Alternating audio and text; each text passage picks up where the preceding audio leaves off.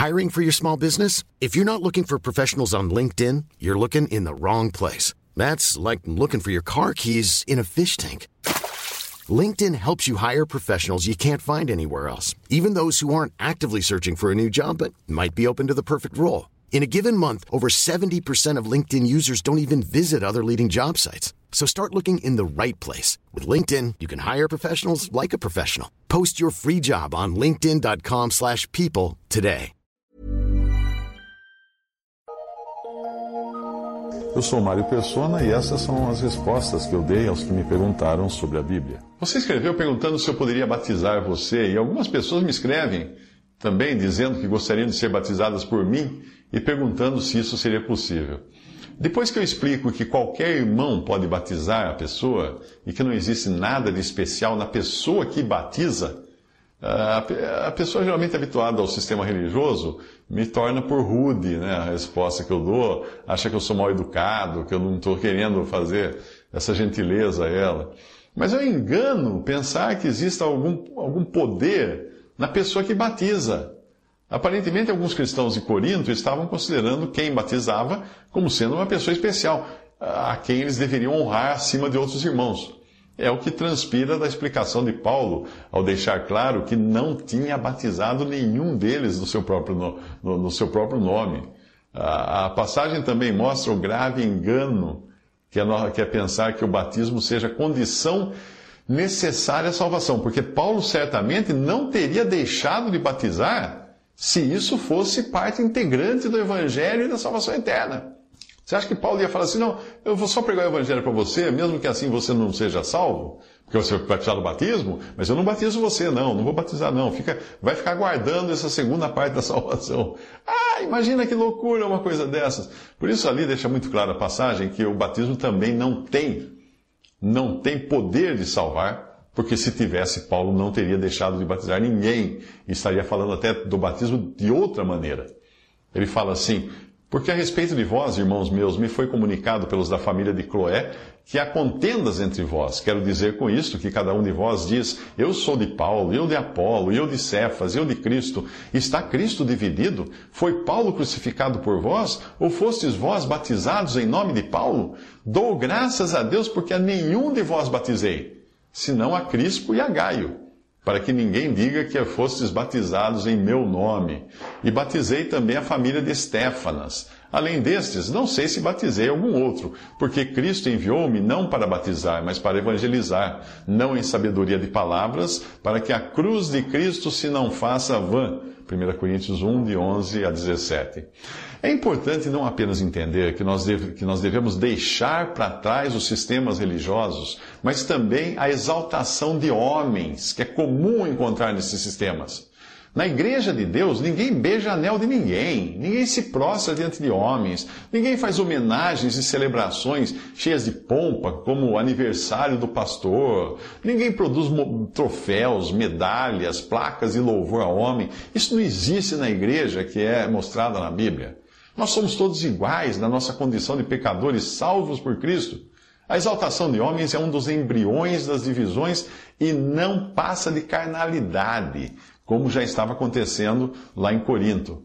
Paulo escreveu: Eu, irmãos, quando não, não vos pude falar como espirituais, mas como a carnais, como a meninos em Cristo. Com leite vos criei e não com carne, porque ainda não podíeis, nem tampouco ainda agora podeis, porque, porque ainda sois carnais. Pois havendo entre vós inveja, contendas, dissensões, não sois porventura carnais e não andais segundo os homens? Porque dizendo um, eu sou de Paulo, e outro, eu de Apolo, porventura não sois carnais? Pois quem é Paulo e quem é Apolo, senão ministros pelos quais cresces e conforme o que o Senhor deu a cada um? Eu plantei, Apolo regou, mas Deus deu o crescimento. Por isso, nem o que planta é alguma coisa, nem o que rega, mas Deus que dá o crescimento. 1 Coríntios 3, de 1 a 7. Portanto, se você não quiser agir de maneira carnal, não exalte um irmão em detrimento de outros. A rasgação de seda ou bajulação é uma prática constante nas denominações cristãs e as pessoas não percebem o quanto isso é de origem maligna e causa danos à pessoa que é bajulada aos que não são bajulados e acham que deveriam ser, e também aos irmãos em geral. Um dos primeiros choques que eu levei no sistema denominacional aconteceu num culto de uma igreja batista em Brasília. Eu era recém-convertido e, embora não tivesse me filiado oficialmente a alguma denominação, eu estava tendo os meus primeiros contatos com o sistema religioso denominacional. Aí eu fiquei enojado com aquilo que eu vi ali. Era um culto de despedida de um pastor para dar boas-vindas ao seu sucessor, ao pastor que ocupar o seu lugar na direção daquela congregação. Cada vez que um subia ao púlpito, era para elogiar o outro por tudo que o outro fez, por aquela igreja ou por na sua carreira, e isso sucessivamente. Aí o outro subia ao púlpito, fazia a mesma coisa, falava bem, daí descia, subia outro. O que eu vi ali eram dois homens se lambuzando de louvores mútuos enquanto o Senhor ficava de fora. Eu ali, sedento, novo convertido, sedento de ouvir a palavra de Deus, fiquei o tempo todo me perguntando se ninguém ali, ali, ali iria se lembrar de exaltar Cristo. É, por essa razão, eu chego até a ser rude quando eu vejo alguém querendo me exaltar, me bajular pelo trabalho que eu faço de evangelização. Não gosto disso. Se, se alguém me conhecesse como eu me conheço, ficaria bem longe de mim e do erro que é exaltar os homens nas coisas de Deus. Eu conheço a mim mesmo, eu sei que eu não sou digno de exaltação nenhuma. Eu sei o que tem na minha carne. Nós costumamos citar irmãos e autores usados por Deus como referência. Nós podemos até nos impressionar com as suas biografias, mas não devemos de modo algum colocá-los num pedestal.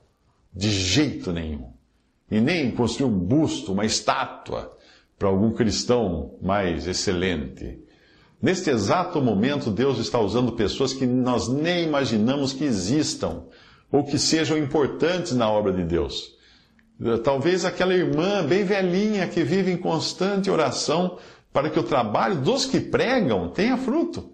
Talvez seja ela quem irá receber no céu um galardão maior do que de muitos pregadores conhecidos mundialmente e reconhecidos internacionalmente. A Bíblia fala: portanto, nada julgueis antes do tempo, até que o Senhor venha, o qual também trará à luz as coisas ocultas das trevas e manifestará os desígnios dos corações. E então cada um receberá de Deus o louvor bem entendido, de Deus.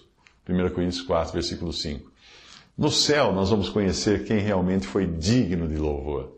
Mas lá é de Deus que eles receberão louvor, não de homens. Não tem fã-clube no céu. Quando Jesus disse que os que faziam longas orações e pregações nas praças, buscando o louvor de homens, já, já receberam o que buscavam, ele quis dizer que esses já tinham recebido o louvor de homens, porque era só isso que interessava a eles. Veja a passagem. E quando orares, não sejas como os hipócritas, pois se comprazem em orar em pé nas sinagogas e às esquinas das ruas para serem vistos pelos homens. Para serem vistos pelos homens. Era essa a intenção deles. Em verdade vos digo que já receberam o seu galardão, o seu prêmio, a sua recompensa. Que prêmio? Serem vistos pelos homens. Isso está em Mateus 6, versículo 5. A exaltação ou elogio rasgado feito a alguém nas coisas do, do, Senhor não apenas demonstra falta de entendimento de quem elogia, ignorância de quem elogia e exalta homens, mas pode ser também um tropeço para o elogiado, para aquele que é exaltado. Uma vez eu escutei o caso de um irmão que, depois de pregar o Evangelho, ele foi elogiado de forma desmedida por uma irmã que falou maravilhas dele, da sua pregação, como foi maravilhosa, como foi excelente, como ele era um pregador, o melhor do mundo, etc. E a resposta desse irmão para ela fala assim, foi assim: Obrigado, irmã, mas o diabo já me sussurrou no ouvido isso tudo ali atrás. Visite respondi.com.br. Adquira os livros ou baixe e-books. Visite 3minutos.net. Baixe o aplicativo